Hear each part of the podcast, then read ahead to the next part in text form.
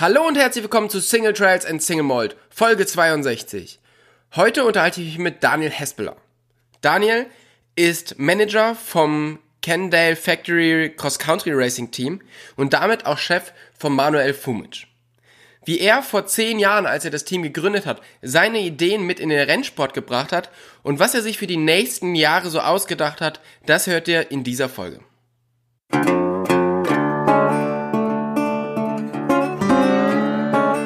Single Trails und Single Mode, euer Podcast für Lach- und Sachgeschichten rund um die Bikeszene mit Tobi und Jasper. Daniel, das erste Mal, als du mir aufgefallen bist, das war ungefähr, ich glaube 2006, bei der Mega Blanche in Alpe d'Huez. Also schon eine ganze Ecke her. Und damals bist du mit deinem ähm, The Cut Teambus die steilen Straßen zur Mega Blanche Alpe d'Huez hochgefahren. Damals warst du Teammanager von Mick Hanna und heute bist du Teamchef vom Candale Factory Racing Team. Und noch vieles mehr. Was genau ist jetzt deine, deine Jobbezeichnung? Lustig, an die Situation kann ich mich gar nicht erinnern, dass ich da jemals hochgefahren bin, aber ist cool, was ihr ähm, Podcaster so immer alles rausfindet über einen. Ähm, ja, zu mir. Ich meine, 2006, wenn du sagst, es war 2006, äh, war ich mit äh, Kendall the Cut unterwegs. Das waren quasi die Anfänge unseres Downhill-Teams damals, ähm, resultierend aus einem Freeride-Programm eigentlich. Ähm, heute bin ich mehr im Cross-Country-Bereich tätig, war aber im letzten Jahr auch mal wieder für eine Zeit im Downhill-Bereich tätig. Generell bin ich bei Kendall oder das äh, Cycling Sports Group für globales Sportmarketing im Bereich Mountainbike zuständig. Ähm, bin seit 15 Jahren bei der Cycling Sports Group und arbeite seit 15 Jahren für Kendall. Ich habe mein Firmenjubiläum im Februar. Ähm, ja, und äh, ich beschäftige mich mit allem, was Sportsponsoring, Athleten, Profi-Rennsport äh, und Offroad-Radsport betrifft. Und du wolltest früher selber mal Profi-Racer werden und hast dann irgendwann durch eine Verletzung dich dazu entschieden, jetzt doch eher was Seriöses zu machen und anzufangen zu studieren. Ähm, und hast dich dann danach halt hinter den Kulissen der, des Rennsports ähm, aufgehalten. Hast du das hin und wieder mal bereut oder gedacht, boah, ey, eigentlich, das kann ich auch das Fahrradfahren? Ähm, ich denke, also ja, ich, ich spule einfach mal ein Stück zurück. Ich war schon immer ziemlich kompetitiv in allem, was ich gemacht habe. Habe für mich selbst als Skirennläufer begonnen, habe dann festgestellt, dass meine Körperstatur und mein Körperbau dafür nicht das Richtige ist. Ähm, als alpiner Skirennläufer, weil da bist du normalerweise groß und ziemlich schwer. Ich bin eher klein und ziemlich leicht. Wobei, ja, mittlerweile bin ich auch ein bisschen schwerer, aber gut, ähm, anderes Thema. Ähm, habe mich dann im, im Radsport versucht, ähm, hauptsächlich äh, Rad querfeldein, wie das damals noch hieß, äh, heute Cyclocross, äh, aber auch auf der Straße, also Junioren-Rundfahrten auf der Straße in Frankreich, Italien, überall und natürlich auch im Mountainbike. War auch durchaus erfolgreich, war für Jahre Teil der Nationalmannschaft, sowohl im Mountainbike als auch im Cyclocross. Aber ja, wie du schon sagtest, ich hatte eine, eine Verletzung, die ich mir bei meiner alten Passion zugezogen habe, nämlich beim Skifahren, hat mir die linke Kniescheibe mit der rechten Skikante zertrümmert. Und ah. für einen Radsportler ist es nicht zwingend die beste Verletzung am Knie. Und habe dann einfach festgestellt, okay, das wird nichts, ähm, habe das aber auch als gute Ausrede genommen, ganz ehrlich, um diese professionelle, semi-professionelle Radsportkarriere, die ich damals am Start hatte, eben auf Eis zu legen und mich den seriösen Dingen zu widmen, nämlich der Universität. Und habe da dann mein Diplom Betriebswirt in Betriebswirtschaft gemacht mit ähm, Vertiefung in Sportmarketing, aber gleichzeitig auch, und das ist lustig, Energie- und Recyclingmanagement. Ich habe das parallel gemacht, weil ich einfach zwei Optionen haben wollte. Ähm, um das Ganze zu finanzieren, war ich beim Team T-Mobile Mountainbike tätig als Mechaniker. War also die ganze Zeit irgendwie mit Radsport verbunden. Und ja, mein erster Job war dann einfach bei Ken, der nicht im Sportmarketing, sondern ähm, im normalen Marketing, habe Händler-Events gemacht, ähm, Schulungen bei Händlern, im Verkauf, im Marketing, aber auch technisch. Und habe aber direkt eigentlich schon, als ich da angefangen habe, den damals äh, führenden Persönlichkeiten gesagt, dass Sportmarketing eigentlich mein Ding ist und dann hat es auch nicht lange gedauert und dann bin ich da gelandet und heute bin ich immer noch da. Deswegen, ich würde mal sagen, bereut habe ich es bisher noch nicht. Und ähm, ja, ich denke, ich kann nach wie vor meiner Passion frönen, äh, ohne mich selber zu Tode quälen zu müssen. Und du hast erzählt, du warst beim Team Telekom, aber im Mountainbike-Bereich, also nicht im Rennradbereich, wo die zu der Zeit ja auch, glaube ich, noch relativ erfolgreich waren, oder? Ähm, wie eng waren die denn so vernetzt, die beiden Teams, oder hatten die komplett andere, an, andere Zielgruppen oder Beziehungen, ja, Zielgruppen natürlich andere, aber ähm, andere, waren das komplett andere Teams? Äh, komplett getrennt. Äh, das Einzige, was gleich war, war der Anfang des Namens, nämlich Team T-Mobile. Und bei uns war dann eben noch bei den Mountainbikern, also ich war bei den Mountainbikern nicht auf der Straße, war dann eben der Zusatz Mountainbike. Ähm, waren auch zwei komplett unterschiedliche Unternehmen, die das Ganze betrieben haben. Ähm, also am Ende nur der, der gleiche Hauptsponsor und das gleiche Marketing dahinter, weil das war eben von Seiten der Telekom damals mhm. oder der T-Mobile. Äh, der reine Sportbetrieb wurde aber von unterschiedlichen Unternehmen durchgeführt und äh, ich war eben, wie gesagt, auf der, auf der Mountainbike-Seite tätig. Wenn man sich so dein dein Mountainbike-Team anschaut, dann agierst du jetzt auch gar nicht so richtig wie so ein wirkliches Mountainbike-Team, sondern es ist sehr nah an so einem ja, an, an so einem Pit von einem Rennradteam oder sogar einem Motocross-Team. Also es ist alles super professionell, alles hat irgendwie seine, seinen Platz und es ist eben nicht so dieser, dieser Wirrwarr und dieses Chaos, was bei anderen Teams ist. Hast du das auch so ein bisschen bei Telekom gelernt oder war da eben auch das Chaos, was man so aus anderen Teams kennt? ja, ist, eine, ist ein ganz guter Vergleich. Ich denke, äh, das Team T-Mobile damals war sehr, sehr fortschrittlich in, im, im Denken und in der Art und Weise, wie das Ganze vermarktet wurde. Und ein Teil davon war eben auch dem Markenimage gerecht zu werden. Und ich meine, die, die Telekom oder T-Mobile damals als deutsches Unternehmen in der Telekommunikationsbranche war eher ein sehr aufgeräumtes äh, Image. Äh, Habe ich da natürlich auch gesehen und dort eben auch mit geprägt. Äh, gleichzeitig würde ich aber sagen, das war schon immer so ein bisschen in meinen, in meinen kühnsten Träumen, den, dem Mountainbike-Sport ein bisschen mehr Professionalismus einzuhauchen, das Ganze schön zu machen und ja, als ich dann bei Kendall gelandet bin, hat es eben auch wieder zum Markenimage irgendwo gepasst. Und ähm, ich denke, wenn es darum geht, ähm, Fahrräder im Bereich zwischen 5.000 und 12.000 Euro zu positionieren oder zu vermarkten, dann sollte das Umfeld, denke ich, auch irgendwo entsprechend dem Produkt sein. Und, und das ist eben der, der Antrieb dazu. Das ist die eine Seite. Die andere Seite ist einfach, äh, der Mountainbike-Sport heutzutage ist sehr, sehr professionell. Und was die meisten Leute sehen vor Ort oder im, auf Red Bull TV oder wo auch immer, ist ja nur die Spitze des Eisbergs. Was darunter passiert, ist sehr, sehr strukturiertes Arbeiten und alles auf sehr, sehr hohem technologischen Niveau. Und ja, ich denke, wenn man sich das eben anguckt und dann das, was ich versucht habe, in den Pits zu repräsentieren, das zeigt einfach, wie professionell und ähm, strukturiert wir arbeiten müssen, um eben ähm, vorne dabei zu sein. Und ich denke, es war ein gutes Beispiel. Und ähm, wenn man heute so durch die Pits streunt ähm, und es vielleicht im Jahr 2009 gemacht hat, das war als wir angefangen haben, äh, dann ist da doch ein Unterschied zu sehen. Wenn man dein Team jetzt mal so ein bisschen, ähm, ja, die verschiedenen Leute so auseinander nimmt, was steckt alles in so einem Team? Also wie viele Leute sind dabei? Ähm, wie schaut dein, dein, dein Setup aus und was geht alles in so ein Rennwochenende rein? Hm. Es, äh, du hast ein bisschen Zeit, weil das kann jetzt eine, eine Dreiviertelstunde füllen, was ich dir gleich erzähle. ich würde mir schon mal einen Kaffee machen gehen und du erzählst. Alles klar. Den habe ich hier eben neben mir stehen, der wird auch kalt. Nimm mal da kleine, kleine Schlückchen. Eigentlich geht es ja hier um Whisky, ja, aber ich meine, ich bin hier, ich bin ja angestellt, also ich darf um die Uhrzeit jetzt noch nicht trinken. Ähm, könnte aber. Ich könnte aber. ähm, also, zurück zum, zurück zum Thema. Ähm, natürlich sind da erstmal die Sportler. Ähm, Im Moment sind es drei an der Zahl, was jetzt nicht sonderlich viel scheint, aber das sind eben drei Sportler aus drei unterschiedlichen Ländern, was das Ganze nicht einfacher macht. Ähm, speziell dann bei uns im Team bin eben ich als der Teammanager, ich würde mich aber eher als Operations Manager bezeichnen, wenn man mal bei den Anglizismen, Anglizismen bleibt.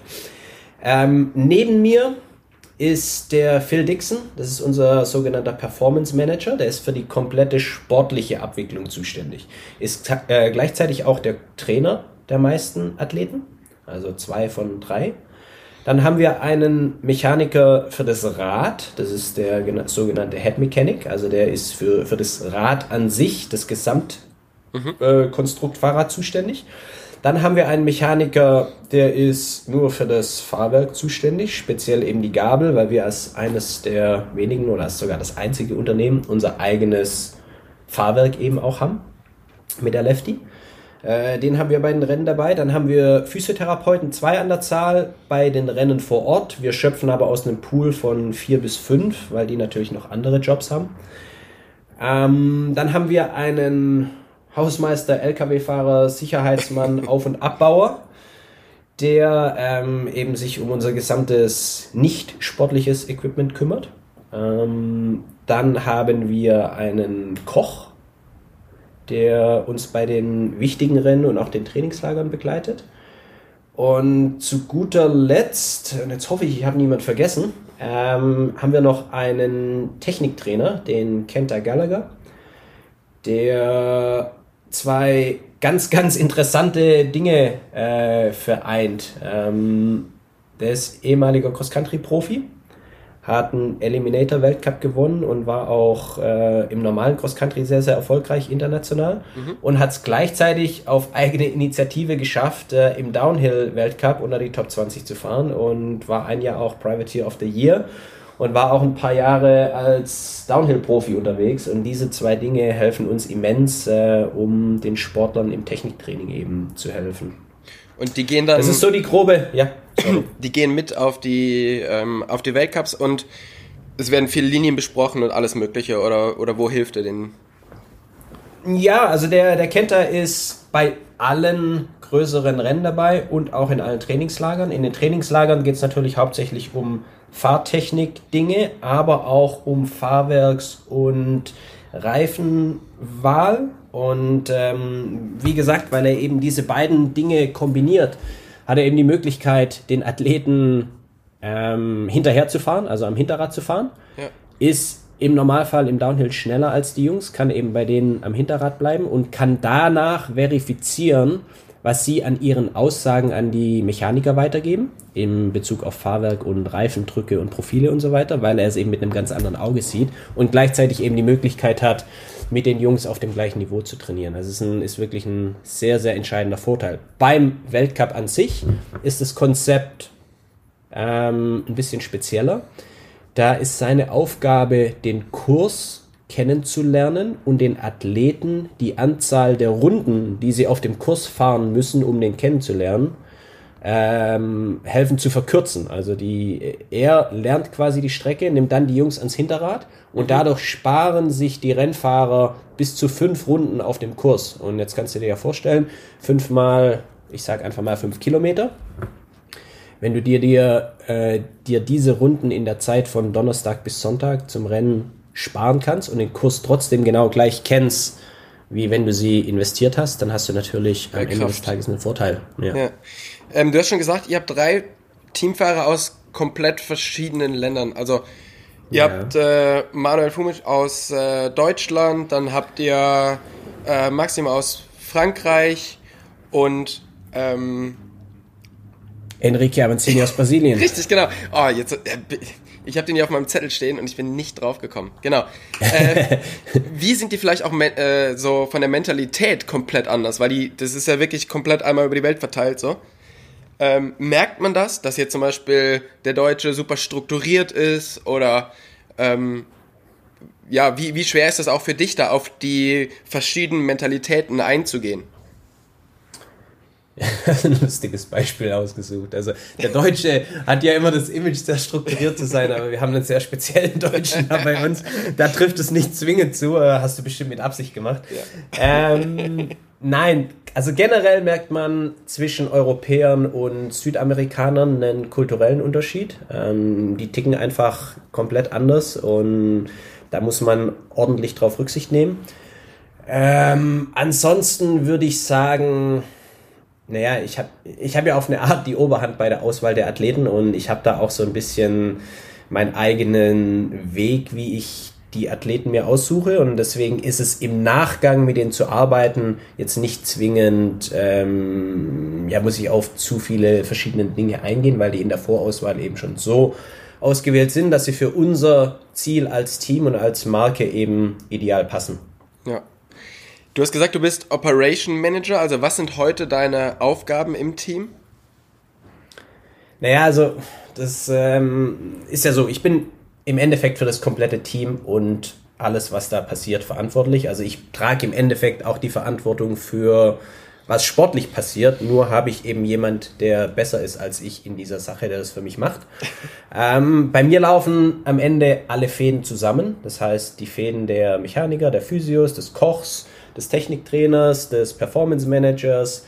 Ähm, das kommt alles zu mir und natürlich der Athleten, kommt alles zu mir und ich bin dann eben auch das Bindeglied zum Unternehmen. Ähm, wir sind zwar alle entweder als Freelancer bei Cannondale oder der Cycling Sports Group angestellt. Ich speziell bin normaler Angestellter, also Arbeitnehmer, äh, wie man das sich so klassisch vorstellt. Ähm, aber ich bin der einzige Schnittpunkt im Endeffekt zur Marke und arbeite dort dann natürlich mit den Leuten in der Produktentwicklung zusammen, mit den Leuten im Marketing zusammen, aber auch mit den Leuten im, im, in Sales und generell der Unternehmensführung zusammen bin quasi so das Bindeglied, damit auch ein bisschen der Filter vielleicht, ähm, weil nicht alles, was auf der einen Seite wichtig ist, ist auf der anderen Seite wichtig. Mhm. Äh, filter ich so ein bisschen raus und äh, gucke eben, dass jeder das Richtige bekommt, um dann am Schluss das beste Ergebnis zu haben. So mit eurem ganzen Team habt ihr natürlich unglaublich viel Know-how. Also auf der technischen Seite durch eure Mechaniker, ähm, auf der Fahrerseite, was, was die so brauchen. Wie viel von dem, was ihr übers Jahr erfahrt, geht am Ende auch in das Serienrad? Oder bekommt ihr einfach von Kendall ein Serienrad hingestellt und ihr müsst lernen, damit klarzukommen? Ähm, es geht sehr, sehr viel in, von dem, was wir erleben und dokumentieren, aufschreiben und testen in, in die Serie. Aber das Problem ist natürlich, im Rennsport muss ja alles immer hoppla hopp passieren und schnell, schnell, schnell. Wir haben irgendwas, eine neue Erkenntnis, muss man ruckzuck umsetzen. Äh, das ist die eine Seite. Die andere Seite ist der Produktentwick äh, Produktentwicklungszyklus äh, für eine Fahrradmarke, der mitunter schon mal bis zu drei Jahre dauert, bis irgendwie was umgesetzt wird, weil du natürlich ganz andere Rahmenbedingungen hast, wie wir im Rennsport. Deswegen, ja, clashen da die Dinge manchmal so ein bisschen äh, miteinander, aber generell, was wir an Input an die Ingenieure und Produktmanager liefern, äh, fließt meistens auch wieder durch einen Filter natürlich äh, in, das, in das Endprodukt ein. Und ich meine, jetzt, wenn man, wenn man mal so rückblickend wirkt, ähm, das FSI, also unser neues Hardtail, das wir vor, also neu ist es schon gar nicht mehr, aber vor zwei Jahren vorgestellt haben, waren wir sehr, sehr stark involviert. Die Lefty Ojo waren wir sehr, sehr stark involviert und ja, äh, jetzt kommt dann über kurz oder lang äh, wahrscheinlich ein neues Full Suspension Cross Country Rad. Ähm, und da waren wir mehr involviert als je zuvor. Und es war auch ein super super interessantes Projekt. Und es gibt ja zwei Arten von Mechanikern, also es gibt halt die, die ein Rad zusammenschrauben und die, die sich überlegen, okay, was kann ich vielleicht als Mechaniker meinem ähm, Fahrer oder dem Rad von meinem Fahrer noch mitgeben? Und ähm, die bauen quasi selber noch Sachen. Wie viel testet ihr da vielleicht auch bei den Rennen, Sachen, die ihr selber entwickelt habt? Weil bei der Formel 1 ist es zum Beispiel ja so, ähm, die sagen, wenn das Pit aufgebaut wird, also quasi vier Tage vor dem Rennen oder fünf Tage vor dem Rennen und du hast yeah. alle Teile für dein Auto zusammen, dann hast du, yeah. dann hast du irgendwo einen Fehler gemacht, weil dann hast du es nicht hart genug, genug probiert. Also da kommt tatsächlich ja, die testen so viel, dass die Teile am Renntag sogar noch eingeflogen werden oder am, am Qualitag noch eingeflogen werden und dann erst verbaut werden, weil die so kurzfristig, ähm, kurzfristig entwickeln. Wie ist es bei euch? Also die, eure Mechaniker, bauen die auch noch selber Sachen? Äh, zum Teil. Wir optimieren. Ähm, es ist natürlich so, auch wenn, wenn viele Leute immer sagen, also ich zum Beispiel sage, Cross Country ist die Formel 1 des, ähm, äh, des Radsports. Äh, andere Leute sagen, Downhill wäre die Formel 1 des Radsports. Ähm, da scheiden sich die Geister. Äh, mein Vergleich ist, denke ich, irgendwo der passende, weil wir eben auch Runden fahren, während Downhill eben keine Runden fährt. Deswegen passt es eigentlich besser zur, zur Formel 1 und Downhill ist vielleicht mehr Rallye oder, oder sonst was. Keine Ahnung. Ähm, da ist es, da ist es eben so, dass wir wieder jetzt im, im Gegensatz zur Formel 1 eigentlich, wir fahren auf sehr, sehr seriennahen ähm, Gefährten.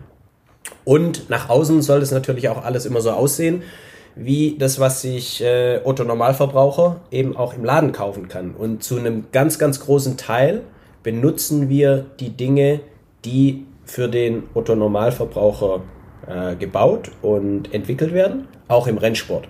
Aber wir optimieren diese. Und das ist, denke ich, das, wo, wo die ganzen ähm, Testtage eben verschwinden. Äh, Im Vergleich zu dem, was du gerade gesagt hast mit beim Rennen noch, ist es bei uns ein bisschen schwieriger, weil, wie ich vorher schon ähm, in Bezug auf den Techniktrainer gesagt habe, je weniger Runden du bei einem Weltcup fahren musst in der Vorbereitung auf das Rennen, umso besser ist es natürlich für die Performance im Rennen. Deswegen versuchen wir zum Weltcup eigentlich mit dem richtigen Setup anzureisen. Jetzt haben wir Daten aus den letzten, in unserem Fall zehn Jahren, weil das Team gibt es seit zehn Jahren. Äh, wir haben das auch akribisch alles notiert, was da so passiert ist, weil wir ja immer wieder auf die gleichen Rennstrecken kommen. Plus wir als Team ähm, verbringen verdammt viel Zeit über den Winter zusammen in Südafrika und machen da unsere Tests. Wir haben da unsere Teststrecken, die verschiedene Szenarien repräsentieren, haben da die Mechaniker vor Ort, haben da die neuen Teile vor Ort, mit denen wir das Jahr bestreiten und versuchen dort eben so viel Testzeit wie möglich zu absolvieren, weil die dort eben auch Trainingszeit ist, also die ist da gut eingesetzt. Mhm. Und das Ganze eben auch in einem Umfeld passiert, ähm, ja, wo es äh, leistungssteigernd ist, äh, anstelle von leistungsmindernd, kurz vor dem, kurz vor dem Weltcup. Ja. Was würdest du sagen, ist so dein größtes Talent? Ähm, mein, äh, also ich sag den meisten Leuten immer, ich bin so ein bisschen unterdurchschnittlich in allem, aber ich kann dafür alles irgendwie. ähm, aber wenn ich eins rauspicken müsste, ist es, glaube ich, ähm, ja, so, so ein bisschen ein, ein Management-Talent. Ähm, die richtigen Leute finden, die dann in der Gruppe zu vereinen und die Gruppe an sich zu optimieren ist wahrscheinlich so das, was ich ähm, vielleicht ein bisschen besser als der Durchschnitt kann. Also quasi, du musst nicht alles können, du musst nur die Leute kennen, die es können. Natürlich. Und ich meine, wer, wer kann schon alles? Also ich kenne niemanden, der alles kann. Ja. Äh, viele denken zwar, sie können alles, aber ich glaube, der bessere Ansatz ist wirklich zu sagen, äh, puh, hör mal, äh, der da drüben ist Spezialist, äh, der kann das ganz gut, okay, ich nehme mir dem sein Wissen, vereine das mit der Gruppe und ähm, am Ende stehen alle besser da. Ich denke, das ist ähm, der bedeutend bessere Ansatz, wie zu sagen, hör mal, ich bin hier äh, the law und ich weiß, wie es geht und ihr macht jetzt mal alle. Ja, ist definitiv der bessere Ansatz, ist für sich selber, glaube ich, manchmal gar nicht so leicht, sich das einzugestehen, dass es Leute gibt, die Sachen besser können. Da gehört schon einiges zu, sich da so zu reflektieren und das, ähm, ja, das ja, deswegen, so deswegen ist ja auch nicht jeder auf der Welt Manager, weil ich glaube, das ist die. Manager ist eigentlich ein scheiß Wort, hört sich irgendwie so, so, so hochnäsig an. äh, will, ich, will ich gar nicht sein, aber ähm, äh, ist wirklich so, wie du sagst. Äh, das für sich einzugestehen, dass es Leute gibt, die in Bereichen besser sind, ist super hart. Ähm, wenn du dann aber, du, du musst eben drüber stehen und sagen, hör mal, ich bin für das Gesamte verantwortlich und muss ich alles selbst können? Nein, muss ich nicht. Ähm, ja, äh, ich denke, ich habe es ähm, geschafft, das zu akzeptieren für mich und äh, komme damit ganz gut klar. Ähm, den Winter verbringt ihr irgendwie in Südafrika, Saisonabschluss in den USA, die ganze Zeit fliegt ihr rum. Teammanager sein heißt, du bist ultra viel am Reisen und unterwegs. Macht dir das Reisen noch, noch wirklich Spaß? Ähm, ich, ich gebe dir mal kurz so, ein, so einen kleinen Überblick, wie das Jahr bei uns aussieht. Also äh, das Jahr fängt bei uns im Dezember an, ersten zwei Dezemberwochen, Südafrika. über Weihnachten nach Hause, dann wieder zurück nach Südafrika, zwei bis drei Wochen, dann nach Hause für ein bis zwei Wochen, dann wieder nach Südafrika für zwei Wochen, dann nach Hause für ein bis zwei Wochen und dann nach Südafrika für drei Wochen. Dann sind wir im März. Dann haben wir den April ziemlich viel zu Hause und ab Mai geht im Normalfall, und der Normalfall ist jetzt dieses Jahr eben nicht, ähm, sind wir dann wieder unterwegs, Europa-Weltcups, dann im Sommer irgendwann die Nordamerika oder der Nordamerika-Weltcup, dann wieder zurück nach Europa und am Ende des Jahres nochmal nach Brasilien meistens, um dort noch ein Etappenrennen zu fahren. Das war jetzt noch ein einfaches Jahr. Wir hatten auch schon Jahre, da waren wir auf jedem Kontinent der Welt äh, einmal in diesem Jahr. Also quasi auf jedem der fünf Kontinente gibt es richtig. Puh. Tobi, du sagst nichts, deswegen. Die Verbindung hier ist gerade so. Die Verbindung ist gerade ganz schnell. Ich habe die Frage gar nicht. ich glaube, fünf sind es, wie auch immer. Ähm, sechs, glaube ich. Sechs? Ich glaube schon. Okay, wir waren auf allen sechs dann auch. Ist ja auch wurscht, wie viele es sind. Sind auf jeden Fall verdammt viele. Äh, und mit viel Reiserei verbunden. Nun, um deine Frage zu beantworten. Äh, wenn, man, wenn man jung ist, dann ist das alles schön und ist auch alles easy. Je älter man wird, umso schwieriger wird es und je länger braucht man, um sich von den Reisen zu erholen. Problem ist nur, man hat nicht mehr Zeit. Das ist eigentlich das Einzige, was hart für mich ist an der Reiserei. Ansonsten reise ich sehr, sehr gerne.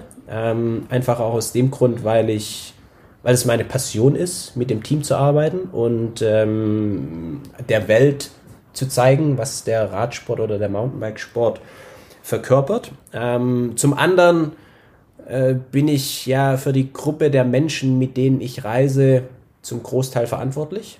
Und deswegen sind wir auch mehr eine Familie oder eine Gruppe von Freunden als jetzt irgendwie der ähm, Abteilungsleiter beim Daimler, äh, der mit seinen drei anderen Abteilungsleitern nach Asien in irgendeine Fabrik fliegen muss. Ich meine, die haben außer ihrem Job eigentlich nichts gemein, was bei uns so ein bisschen anders ist. Deswegen, es ist eine sehr, sehr angenehme Art zu reisen, aber wie gesagt, wenn man älter wird, und ich bin jetzt durchaus auch schon 41 Jahre alt, dann wird es nicht einfacher.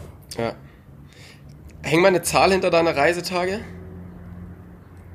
Ähm, ich würde mal sagen, ich habe circa in, in einem Jahr, in dem wir wirklich viel reisen, habe ich knapp über 200. In einem Jahr, wo wir weniger reisen, zwischen 150 und 180. Äh, die Mechaniker haben teilweise einiges mehr noch.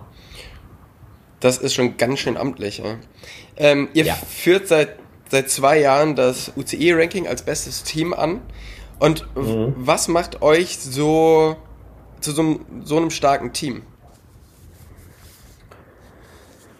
Ähm, was macht uns zu so einem starken Team? Äh, ich denke, die Konstellation aus den Leuten, die zusammenarbeiten.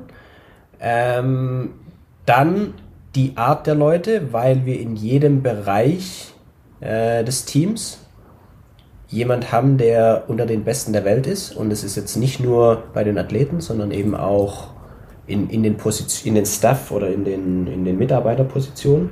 Ähm, wenn, wenn du gute Leute zusammenbringst und ähm, mit guten Leuten eine gute Zeit hast, dann kommt meistens auch was Gutes dabei raus. Wenn du zusätzlich noch verdammt viel Zeit zusammen verbringst, wie wir zum Beispiel das Ganze in Südafrika im, im Winter machen, dann ähm, arbeitest du als Gruppe sehr, sehr effektiv. Jeder weiß, ähm, wo es klemmt und wo er eben Hand ansetzen muss. Und dadurch entwickelt sich eine, eine Kontinuität oder eine Konstante in, in, in dem Arbeiten. Und das ist, was du eben brauchst, um über ein Jahr sportlich auf hohem Niveau zu agieren oder eben auf hohem Niveau präsent zu sein. Das ist mal das eine. Äh, das andere ist natürlich verdammt harte Arbeit von den Athleten, verdammt harte Arbeit von den Leuten, die involviert sind. Und zu guter Letzt ist es, glaube ich, einfach, wir, wir leben alle für das, für das Ganze und, und brennen dafür und geben alles, was wir haben, um, um eben dort zu sein, wo wir sind. Ja, wenn man auf dem World Cup unterwegs ist, dann merkt man gleich, wenn man in euer Zelt reinschaut, es ist irgendwo so eine lockere, aber sehr, sehr professionelle Stimmung. Und alles mhm. hat irgendwie so seinen Platz und in, in diesem riesen Truck und alles ist super geordnet, wie du ja schon gesagt hast. Ähm, und eins, was euch wirklich auszeichnet, ist, dass ihr vor jedem Rennen oder vor dem wichtigsten Rennen am Abend alle zusammenkommt und zusammen Abendessen. Also nicht nur irgendwie die Fahrer, sondern wirklich das komplette Team. Warum macht ihr das und was macht ihr noch alles so, so anders wie die anderen Teams? Ich hole mal ein bisschen weiter aus äh, dafür. Und ich meine, wir haben ja ein bisschen Zeit, deswegen ist ja alles kein Problem. Ähm, es ist mein, mein, Vergleich, und ich plaudere hier so ein bisschen tiefer, wie ich vielleicht eigentlich plaudern sollte, ähm, aber am Ende des Tages hilft es wahrscheinlich allen, auch denen, die zuhören und sagen, huh, könnte ich vielleicht auch so machen. ähm, für mich, ich ziehe den Vergleich, der, der Sportler oder der Sportler muss für mich eine Persönlichkeit sein. Okay, also der, der muss was, der muss was haben. Der muss irgendwie einen Charakter haben, der muss irgendwie speziell sein. Ähm, diesen Charakter oder Athleten oder die Persönlichkeit, die vergleiche ich mit einem mit einem Rockstar. Auf Deutsch hört sich so ein bisschen blöd an. Was ist denn ein Rockstar auf Deutsch? Was, was sagt man da? Ein, ein, ein, ein Musiker. ein Musiker, der auf Bühnen spielt. Okay, also nehmen wir einfach Rockstar. Und wenn wir bei den Anglizismen bleiben, der Rockstar ist nichts ohne eine Bühne. Äh, die Bühne ist die Stage auf Englisch. Ähm, so, ich als Teammanager und als Sportmarketing-Verantwortlicher für die Marke Kende suche den Rockstar aus. Jetzt ist der Rockstar nichts ohne eine Bühne, weil wenn er keine Bühne hat, auf der er spielen kann, dann hat er keinen Wert. Gleichzeitig, wenn du eine Bühne hast und keinen Rockstar hast, auch ist auch die Bühne nichts wert. Ja. Ganz genau. Und daher kommt das, was du gerade beschrieben hast. Da kommt dieses Setup, das wir bei den Weltcups haben. Ähm, das ist die Bühne. Auf welche Bühne geht der Rockstar am liebsten? Auf die Bühne, vor der die meisten Leute stehen. Ja. Zudem hat jede Bühne auch noch einen, normalerweise eine schöne Backstage-Area. Und warum kommt der, der, der Rockstar früh dahin, wo er auf der Bühne spielt? Weil er gerne dort ist.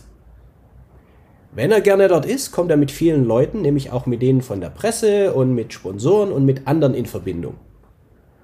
Und ähm, das ist so die, die Basis für mein, für mein Gesamtkonstrukt. Ich versuche, ein schönes Ambiente zu generieren, damit die Athleten so viel wie möglich Zeit dort verbringen, wo das Ambiente eben stattfindet, nämlich am Rennort, dort, wo die Zuschauer sind, dort, wo die Presse ist, dort, wo die Sponsoren sind und dort, wo eben was abgeht. Weil, was habe ich denn davon, wenn ich die sündhaft teuren Athleten habe, die den ganzen Tag im Hotel sitzen, warten, bis, de, bis das Rennen losgeht und dann, ähm, sobald das Rennen vorbei ist, die noch aufs Podium klettern und dann wieder verschwinden? Bringt doch nichts. Ja. Das ist, das ist so die, ähm, die Grundidee. Ähm, ist eigentlich nicht, gar nicht ganz so schwer zu kapieren. Komischerweise wird es trotz allem nicht so oft gemacht in, in, in verschiedenen Sportarten. Ist ja nicht nur der Mountainbike-Sport. Hat einfach den Grund, weil du brauchst eben Leute, unter den Athleten, die offen dafür sind. Und da kommst du wieder zur Auswahl der Athleten. Aber jetzt zum Grund deiner Frage. Ähm, zum einen ist es die, die Öffentlichkeit, für die wir das machen, einfach damit es nach was aussieht. Zum anderen ist es auch für uns selbst, weil ich meine, nur als Gruppe, wenn du als Gruppe zusammen bist, bist du stärker, als wenn du alleine bist.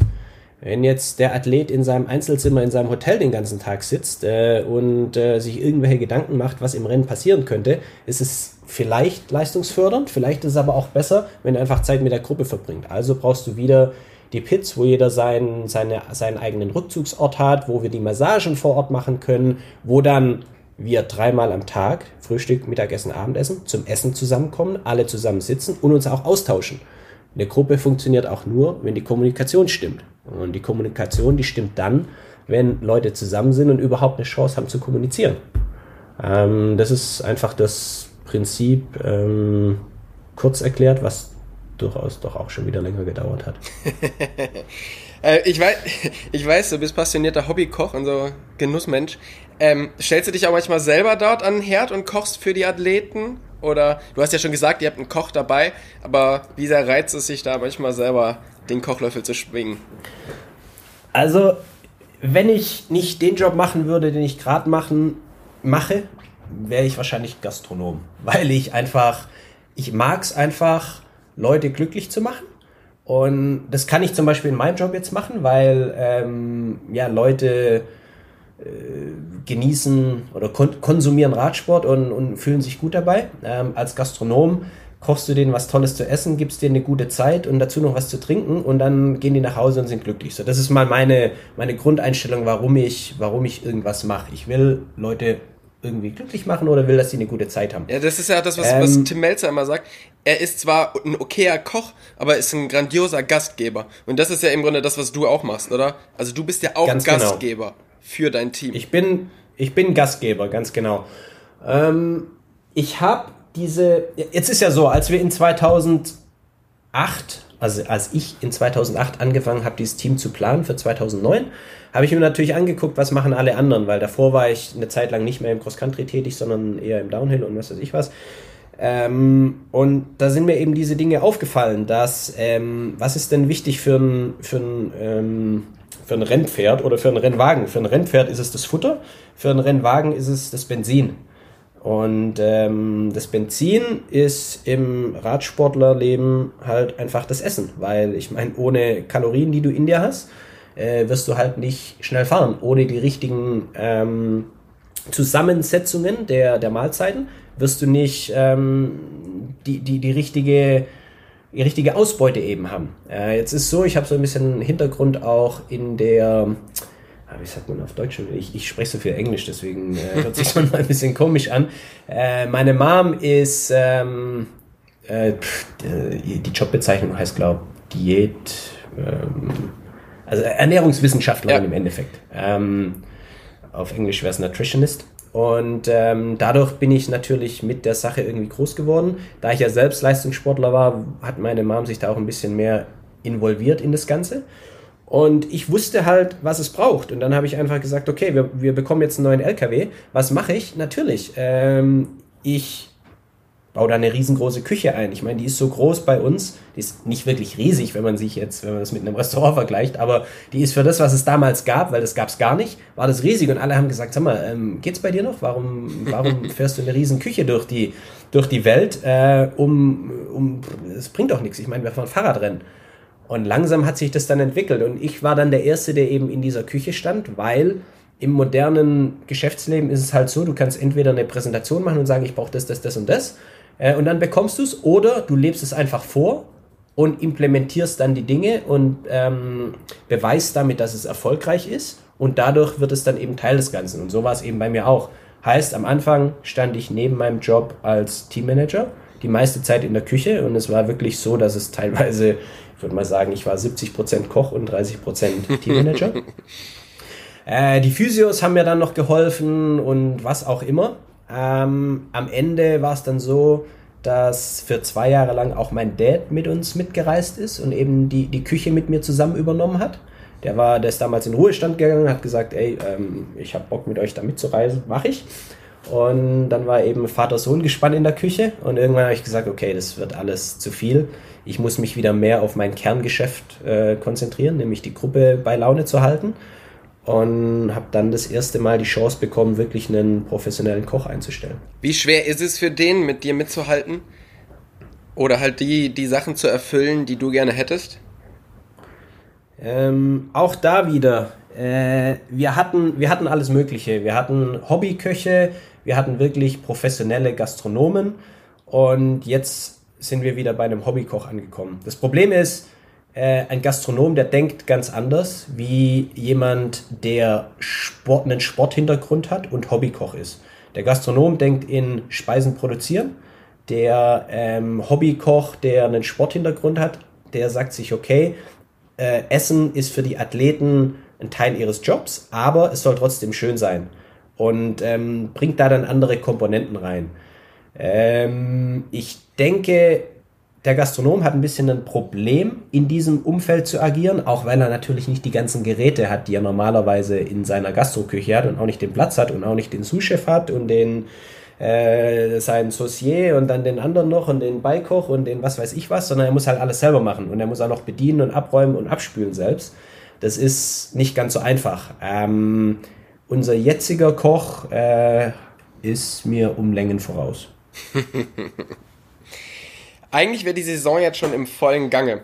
Ähm, also die ganze Vorbereitung, ihr wart in Südafrika, die ganze Vorbereitung ist schon da durchgelaufen. Und was steckt alles in so einer Vorbereitung, also für dich jetzt drin? Die Fahrer müssen natürlich fit sein, die müssen ihren Trainingspensum schaffen und so. Aber was heißt es für dich, das erste Rennen steht vor der Tür? Ähm, ja, ich meine, das ist zum einen die sportliche Seite. Zum Glück bin ich da nicht wirklich die ausführende Kraft, sondern das macht eben der, der Phil Dixon. Äh, trotz allem haben wir tägliche äh, Telefonate über Planung und was auch immer. Das heißt, wir müssen erstmal einen groben Rahmen ähm, aufstellen, der die sportlichen Highlights eben ähm, beschreibt. Also welche Rennen, auf welchen Rennen liegt der Fokus, was, was wollen wir erreichen als Team, was sind, was sind die Gegebenheiten und so weiter. Dann ist es natürlich, äh, das ganze Material muss beschaffen werden. Heißt, Sponsoren müssen äh, zum einen gewillt sein, mit dir zusammenzuarbeiten, zum zweiten müssen sie Material liefern. Dann musst du natürlich die ganzen Tests und alles organisieren. Die Mechaniker müssen Räder zusammenbauen, ähm, das Setup braucht Erneuerung. Ähm, dann ist es ja so, ich hatte ja vorher das Beispiel mit dem Rockstar und der Bühne.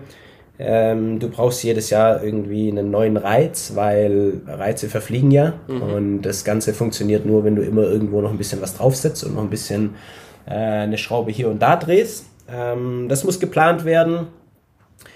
Dann, wir mieten ein Haus in Südafrika für die Zeit von Dezember bis März. Das muss alles arrangiert sein. Ähm, Flüge buchen, Hotels buchen für das ganze Jahr. Es ist ein allumfassender Job. Ähm, der Fuhrpark, den wir hier haben, ich meine, das sind ein großer LKW, ein Wohnmobil, ein Sprinter für die Mechaniker, zwei Busse.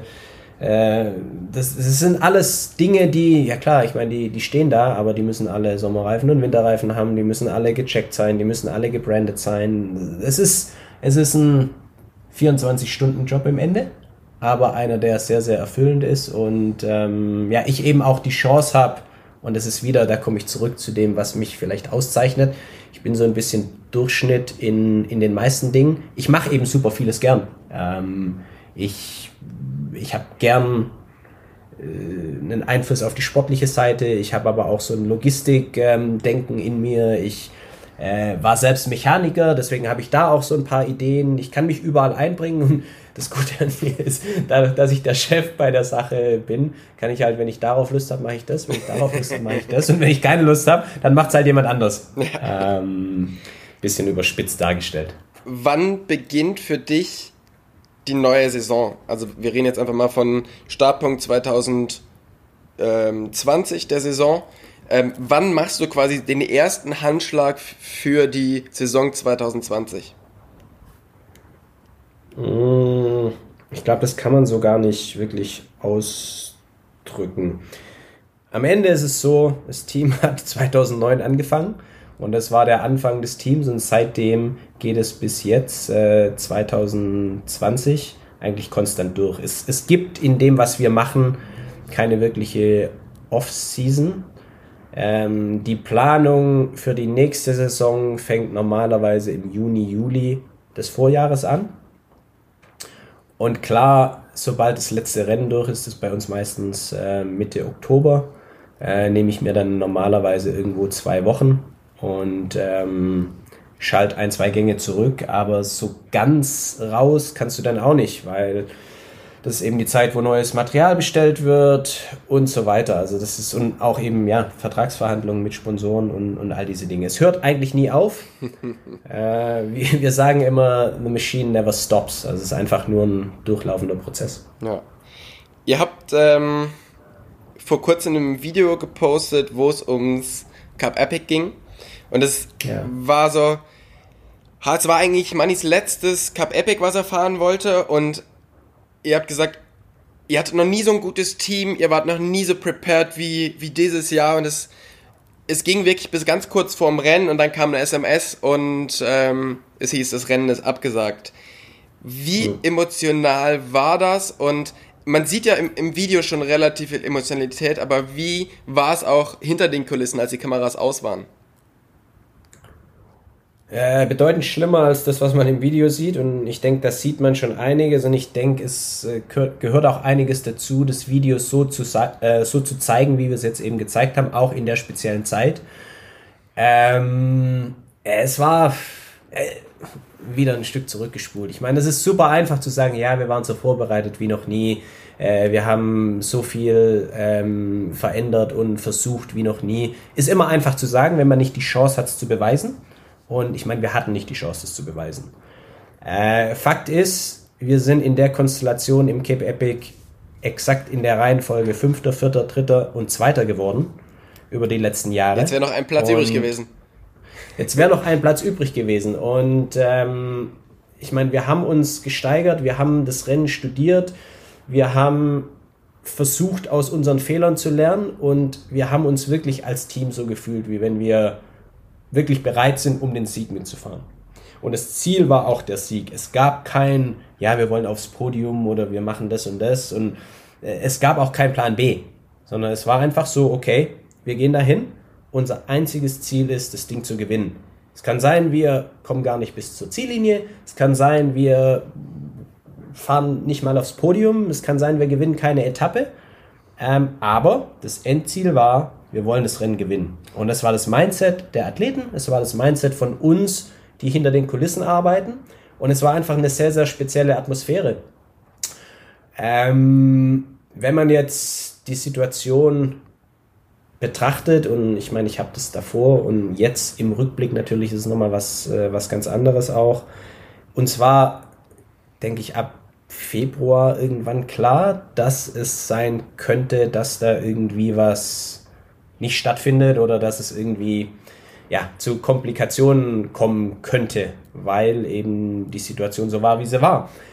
Ähm, jetzt willst du aber als Team, das komplett auf Sieg fokussiert ist, ähm, den Gedanken ja gar nicht aufkommen lassen. Gleichzeitig hast du natürlich die Medien, hast Social Media, jeder ist, äh, was weiß ich, ein, zwei, drei Stunden am Tag im Internet unterwegs und jeder hat irgendwo Informationen. Deswegen war unser Job, des Teammanagements oder der sportlichen Leitung irgendwo, diese Gedanken komplett auszublenden und auch versuchen, die bei den Athleten auszublenden. Und da kommst du halt in eine, da kommst du sehr, sehr stark auch in die psychologische Ebene rein. Und wir mussten halt versuchen, die Stimmung so aufrechtzuerhalten bis zum letzten Moment, ähm, dass wir, wir fahren das Rennen und wir gewinnen.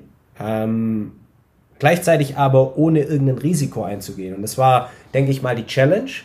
Und jetzt kannst du dir ja vorstellen, wie, wie, wie das sein muss, wenn du, du bist bereit und du sagst, okay, wir gehen, ich nenne es jetzt mal einfach so, in den, in den Kampf oder in den Krieg, weil das ist fast so, wenn du, wenn du dich als Gruppe auf sowas vorbereitest und es fühlt sich auch ein bisschen so an, hört sich verdammt krass und komisch an, ist aber echt so.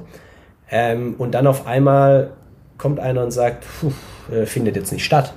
Und der Moment, ich meine, ich, ich kann den bis heute noch nicht so wirklich begreifen. Und ich denke, das kommt auch in dem, in dem Video irgendwo ein bisschen rüber, natürlich in stark abgeschwächter Form. Also wenn man sich das Video anschaut, Hendrik hat Tränen in den Augen, wenn er darüber redet. Äh, Manuel, der eigentlich immer lacht, hat ein ist auch hat eine super super versteinertes Gesicht. Also man merkt wirklich, das ist nicht irgendein Rennen, was da abgesagt wurde, sondern das ist halt einfach groß, so was da was da passiert ist und es trifft euch halt richtig hart. Ähm, äh, ja. Ja, Jetzt ist ja. Ich meine, da kamen da kam so ein paar Dinge zusammen eben. Ich meine, zum einen die Situation, jeder, meine Athleten sind ja auch nicht, nicht alle äh, am Anfang ihrer Karriere, sondern eher gegen Ende der Karriere, hat zwei Dinge. Zum einen das Karriereende, zum anderen, die sind in einem Bereich ihres Lebens, wo sie Familie haben und Kinder haben, teilweise auch zu Hause. Und da kommen eben ganz krasse Dinge mit ins Spiel, die man sich so erstmal gar nicht vorstellt. Und ja, äh, es ist super schwer zu, zu beschreiben, was da, was da so alles, was da zusammenkam. Jetzt ist dieses Jahr noch ein ganz spezielles Jahr und zwar ist Olympia-Jahr. Alle vier Jahre findet Olympia im Mountainbiken statt oder grundsätzlich äh, Olympia. Und normalerweise laufen danach auch die Verträge aus. Also, mhm. und das ist natürlich bei euch dieses Jahr auch so. Also der Vertrag von, von Money läuft ab und vielleicht wäre es auch seine letzte Saison gewesen wie verschiebt sich das jetzt auch alles? Also wie geht das jetzt, wie geht er jetzt in die Vertragsverhandlungen für 2021? Gibt es sie überhaupt? Und wie geht er mit der Situation um? Ein Momentchen kurz. Wir haben hier gleich so eine Situation, wo ich hier einen Anruf habe. Bist du wieder da, Tobi? Ich bin da. Okay, ich höre dich gerade ganz schlecht. Nee, bei mir kam gerade am Telefon ein Anruf, deswegen. Wie auch immer, das musst du wahrscheinlich rausschneiden. Wir schneiden sowas nicht raus. Und, live dabei. Ah, okay, alles klar. Alles klar, wir sind live dabei. Ähm, ich höre dich jetzt auch wieder einigermaßen. Sehr gut. Und äh, wir machen einfach weiter. Ich hoffe mal, dass der, den ich gerade weggedrückt habe, jetzt nicht gleich nochmal anruft. Aber wenn es so ist, dann ist es eben so. Ja, sehr spezielle Situation. Ähm, 2020 ist oder besser war Olympiajahr. Jetzt ist ja 2021 Olympiajahr. Ähm, alles, was wir im Team an Verträgen haben, wäre Ende des Jahres ausgelaufen.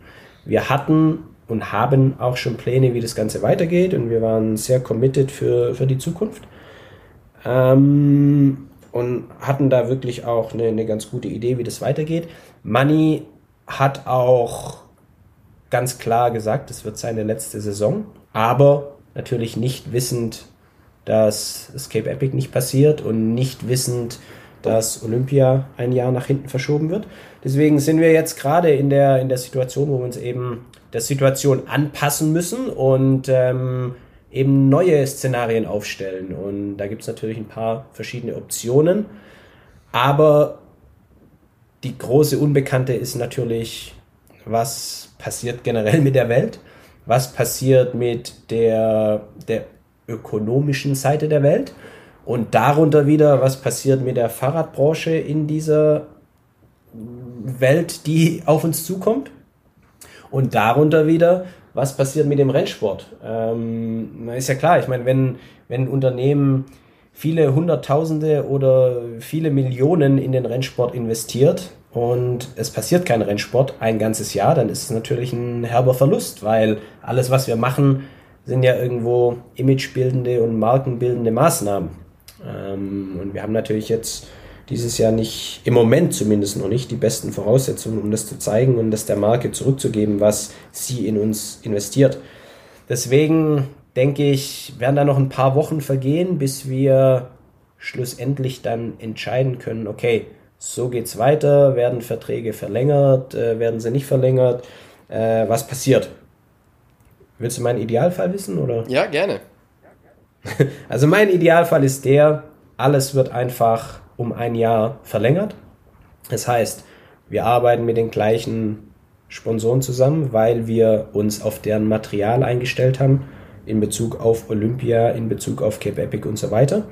Ähm, wir haben so viel Zeit in Tests und Feinabstimmung investiert, dass es einfach nur Sinn machen würde.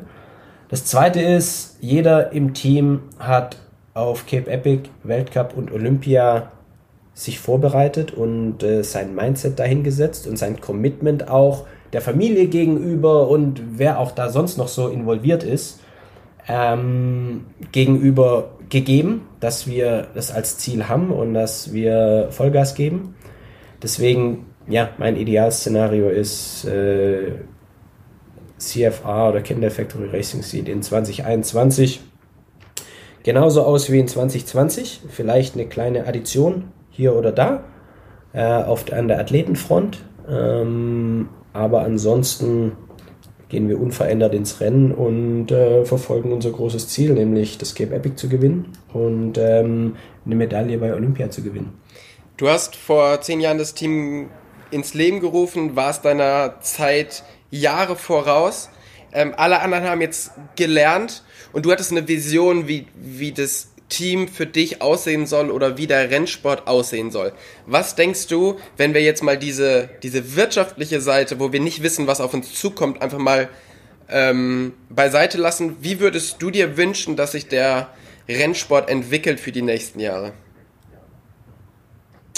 Ähm, also es äh, ist so, als ich 2009 damit angefangen habe, war der Sport sehr, sehr performance-orientiert. Ich habe versucht, mit unserem Team so ein bisschen Lifestyle damit reinzubringen und das Ganze auch irgendwie ein bisschen interessanter zu machen. Ich sehe mich nicht als den großen Veränderer der Mountainbike Cross-Country Rennsportszene, überhaupt gar nicht. Ähm, ich hatte nur meine Vision dafür und ähm, manchen Leuten hat es gefallen, anderen nicht.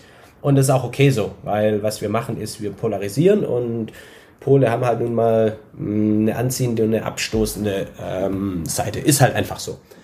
Ähm, Im Moment ist es, denke ich, so, dass der Sport an dem Punkt ist, wo wir eine sehr, sehr ausgewogene Mischung haben zwischen Lifestyle und Hochleistungssport. Und ich denke, dass jetzt die Zeit ist, die Weichen für die Zukunft zu stellen. Ähm, und ich hoffe sehr, sehr stark, dass der Sport Mountainbike Cross Country ähm, ein breiteres Interesse in der Öffentlichkeit erreicht. Und ich denke, wir sind auf einem guten Weg dazu, weil das Fahrrad, gerade auch in der speziellen Zeit, in der wir jetzt gerade sind, ordentlich Zuwachs bekommt in der Bevölkerung. Das ist Wahnsinn, Und ja. Es ist Wahnsinn. Und die Menschen, der Mensch an sich einfach ein sehr, sehr kompetitives Geschöpf ist. Du willst dich immer messen mit anderen, du willst besser sein als der andere. Das ist einfach in uns Menschen irgendwo implementiert. Deswegen wird es immer einen Bezug zu Rennsport geben und ich denke, der Mountainbike Cross-Country-Sport, die olympische Disziplin, die hat einen sehr, sehr hohen Unterhaltungswert für konsumierende ähm, Augen oder für, für, für Leute, die den Sport konsumieren. Äh, die Zahlen von Red Bull TV sind dramatisch steigend ähm, und ich hoffe einfach, dass das so bleibt und dass wir mit dem Rennsport super viele Leute äh, inspirieren können, sich selber aufs Fahrrad zu setzen. Und wenn ich sage Fahrrad, das kann ein E-Bike sein, das kann ein Rennrad sein, das kann ein Hollandrad sein, das kann ein Klapprad sein, das kann was immer. Einfach nur äh, das Fahrrad als Sportgerät, Transportmittel ähm, und Spaßgerät ähm, in, in, in vieler Menschen Köpfe zu bringen. Das ist so meine, meine Vision für das Ganze. Und ja, der, ich denke, der Rennsport trägt dazu einiges bei. Du bist seit zehn Jahren die ganze Zeit unterwegs. 200, 220 Tage im Jahr äh, on the road. Jetzt bist du dazu verdonnert, zu Hause zu bleiben. Ist dir langweilig? Ähm, viele denken ja, weil die sagen, ja hör mal, du gehst ja gar nicht zum Rennen. Ich meine, was machst du den ganzen Tag? Ja. ähm, ich sage dann immer, okay, hast du eine Weile Zeit, dann erkläre ich dir mal, wie das Ganze funktioniert. Ich denke, äh, die Zeit, die investiere ich hier jetzt auch noch, äh, nicht auch noch, weil wir haben schon ähm, einiges äh, im, im, im, tiefsten Detail besprochen. Mir ist es nicht langweilig. Ähm, zum einen kann ich jetzt Dinge tun, die mir als Person wichtig sind, nämlich Dinge zu, oder als, äh, als der, der ich in meinem Job bin, wichtig sind, nämlich Dinge zu optimieren und auf den neuesten Stand zu bringen. Oft, wenn du viel unterwegs bist, kennt man ja von sich selber, dann bleiben eben Dinge liegen. Die arbeite ich gerade alle auf. Gleichzeitig ist es so, ähm, die Maschine stoppt nicht. Das heißt, die Athleten trainieren weiter. Das heißt, die brauchen Material, die brauchen, die brauchen Support, die brauchen Coaching, die brauchen, die brauchen den Bezug zum Team. Das heißt, äh, wir mussten eben in der Kürze der Zeit ganz andere Strukturen schaffen. Ich meine, alles musste irgendwie auf einmal ähm, online gehen und wir treffen uns ein oder zweimal die Woche als gesamtes Team und das sind im Normalfall 15 Leute, weil da eben alle Physios dabei sind und so weiter, einfach als Gruppe und, und tauschen uns aus. Und jeder gibt so ein bisschen ein Update, wie das so ist, weil die natürlich auch aus aller Herren Länder kommen. Ähm, gleichzeitig, ja, ich habe mehr Zeit an den Wochenenden, weil normalerweise bin ich an den Wochenenden immer unterwegs und ich kann dir nicht sagen, wie schön es ist, mal mit meiner Frau am Wochenende zu Hause zu sein und sich um unseren ähm, damals beim Kauf viel zu groß dimensionierten Garten zu kümmern ähm, der mittlerweile in neuem Glanz strahlt. und äh, auch so ein paar andere ähm, Dinge rund um unser Haus äh, wurden in den letzten Wochen so ein bisschen angegangen am Wochenende. Da merkt man erstmal, wie viel Zeit man eigentlich verliert, wenn man die ganze Zeit am Wochenende weg ist. Zudem ist es wirklich schön, Frau mit meiner, äh, Zeit mit meiner Frau zu verbringen, die im Moment auch noch ähm, oder wir auf dem Weg sind, ein Baby zu bekommen ähm, das im Juli das Licht der Welt erblickt. Ah. Äh, das heißt, äh, ist eigentlich eine ganz schöne Zeit, mal ein bisschen mehr Zeit zu Hause zu sein.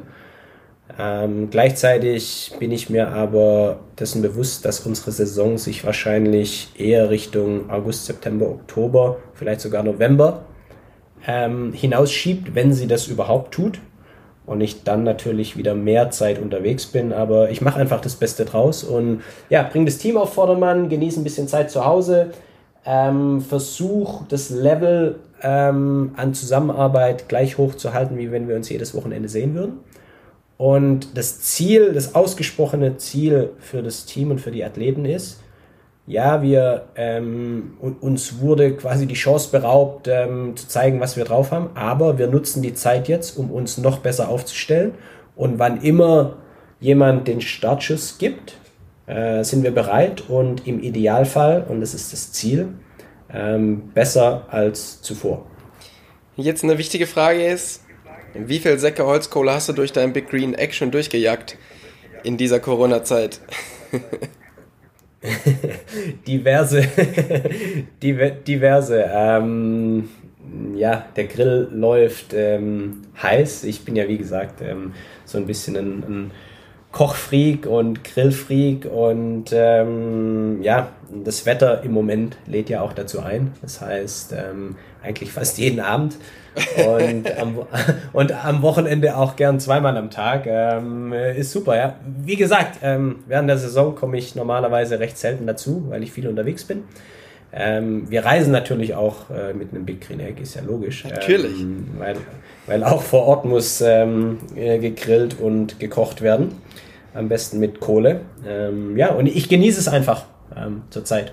Dazu muss man halt sagen, wir haben gemeinsam Bekannten und zwar Flo von Big Green Egg. Und Big Green Egg ist so ein großes, großer Keramikgrill, ähm, der spezielle Eigenschaften haben. Und wir haben tatsächlich irgendwie rausgefunden, dass wir beide den Flo ganz gut kennen und beide ähm, dieses Big Green Egg sehr lieben, weil man da drin echt super geile Sachen machen kann.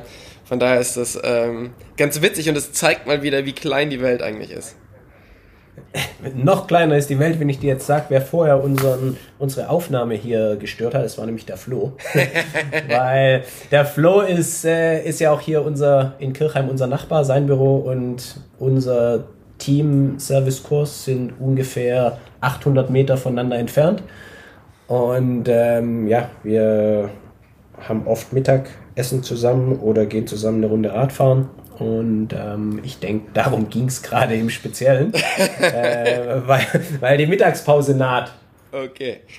Ähm, dann will ich dich auch gar nicht länger aufhalten. Ich habe noch drei Fragen zum Schluss, drei Halbsätze, die du bitte beantwortest. Und zwar, oh. mein größter Erfolg ist, das machen zu dürfen, was ich äh, gerade machen darf. Das bewegt mich. Kendall-Fahrräder natürlich von A nach B und auch manchmal im Kreis. Und das beste Bike-Erlebnis, was ich je erfahren habe? Ähm, nun, ich war Radprofi, ich ähm, war Genuss Downhiller und Genuss Endurist, ähm, war da auch leicht kompetitiv und jetzt bin ich, ich bin eigentlich mein ganzes Leben schon mit Fahrrädern verbunden, deswegen da jetzt eins rauszupicken, ist viel zu schwierig. Ähm, jede Minute, die ich auf dem Rad verbringen kann, bringt mich irgendwo weiter.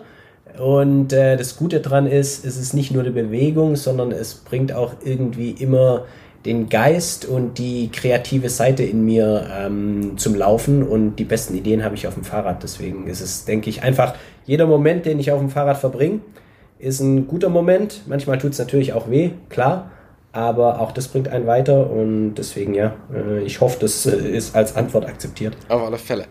Super, hey, vielen, vielen Dank für deine Zeit. Ähm, ich wünsche dir ja, äh, guten Appetit jetzt gleich beim Mittagessen und natürlich eine erfolgreiche Saison, wenn sie denn startet und das auch für nächstes Jahr alles in den ähm, in dem Rahmen läuft, wie du es dir vorstellst. Ja, vielen Dank für die Zeit und ich hoffe, wir, ich hoffe, wir hören uns demnächst nochmal wieder. Äh, ich danke dir, Tobi. Ich danke euch von Single Trails und Single Malt. War eine, eine super Stunde oder auch ein bisschen mehr, die wir jetzt hier verbracht haben. Ähm, hab's wirklich genossen, so ein bisschen über die Zeit zu plaudern und ja, auch rauszufinden, dass wir durchaus das eine oder andere gemein haben und uns auch davor das eine oder andere Mal ja schon im realen Leben begegnet sind. Deswegen super, danke für alles und äh, wir hören uns.